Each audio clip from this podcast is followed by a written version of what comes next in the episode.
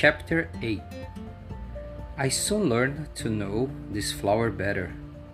There had always been very simple flowers on the little prince's planet, with a single ring of petals, occupying very little space and no trouble to anybody. They would appear one morning in the grass and fade away in the evening. But one day, from a seed blown from no one knew where, a new flower had come up, and the little prince had watched very closely over the small shoot, which was not at all like any of the other shoots on his planet. It could have been a new kind of bulb. But the plant soon stopped growing and started to develop a flower.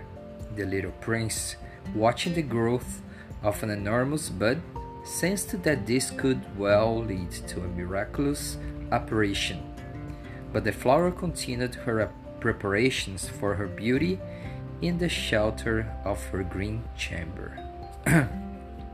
she chose her colors with great care. She dressed slowly, carefully, arranging her petals one by one. She didn't wish to appear all crumpled, like a poppy. She only wished to appear in the full glory of her beauty. Oh, yes, she was very vain. Her mysterious preparations had lasted for days and days, and then one morning, when the sun was rising, she suddenly showed herself. And having worked so hard and taken such care, she yawned and said, Ah, I'm only half awake, forgive me. I'm still quite disheveled. But the little prince couldn't restrain his admiration and exclaimed, Oh, how beautiful you are! Am I not?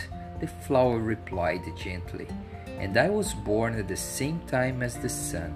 The little had to admit that she was not excessive, excessively modest, but she was so enchanting. I believe it's time for breakfast, she added a moment later. Would you be kind enough to attend to my needs? And the little prince, totally abashed, at once fetched a can of fresh water and sprinkled the flower. Thus it was that she began from the outset to torment him with her demanding vanity. One day, for example, referring to her four thorns, she said to the little prince, Let them come, those tigers with their claws. But there are no tigers on my planet, objected the little prince. And anyway, tigers don't eat weeds. But I'm not a weed, the flower replied sweetly. Please forgive me. I'm not afraid of tigers, but I hate droughts. You wouldn't have a screen for me by any chance? Uh, or of droughts. That's really bad luck for a plant, remarked the little prince, thinking to himself. This flower is indeed a very complex creature. In the evening, I want you to put me under a glass dome. It's very cold here where you live, and rather uncomfortable. Now, where I come from, too late, she interrupted herself. She had arrived as a seed she could not have known anything about other worlds. Embarrassed at having been discovered preparing such a naive lie, she coughed a couple of times so as to confuse the little prince. Where is the screen?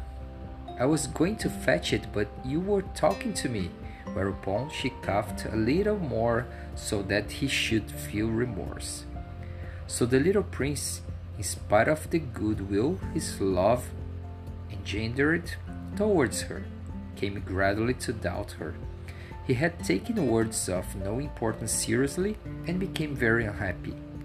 I shouldn't have listened to her, he confided. To me one day, one should never listen to flowers, one must admire them and breathe their fragrance. Mine perfumed all my planet, but I did not know how to enjoy her. That day of class, which irritated me so much, should simply have touched my heart. And he confided further. At the time, I was unable to understand anything. I should have based my judgment upon deeds and not words. She cast her fragrance and her radiance over me. I should never have run away from her. I should have guessed at the affection behind her poor little tricks. Flowers are so inconsistent, but I was too young to know how to love her.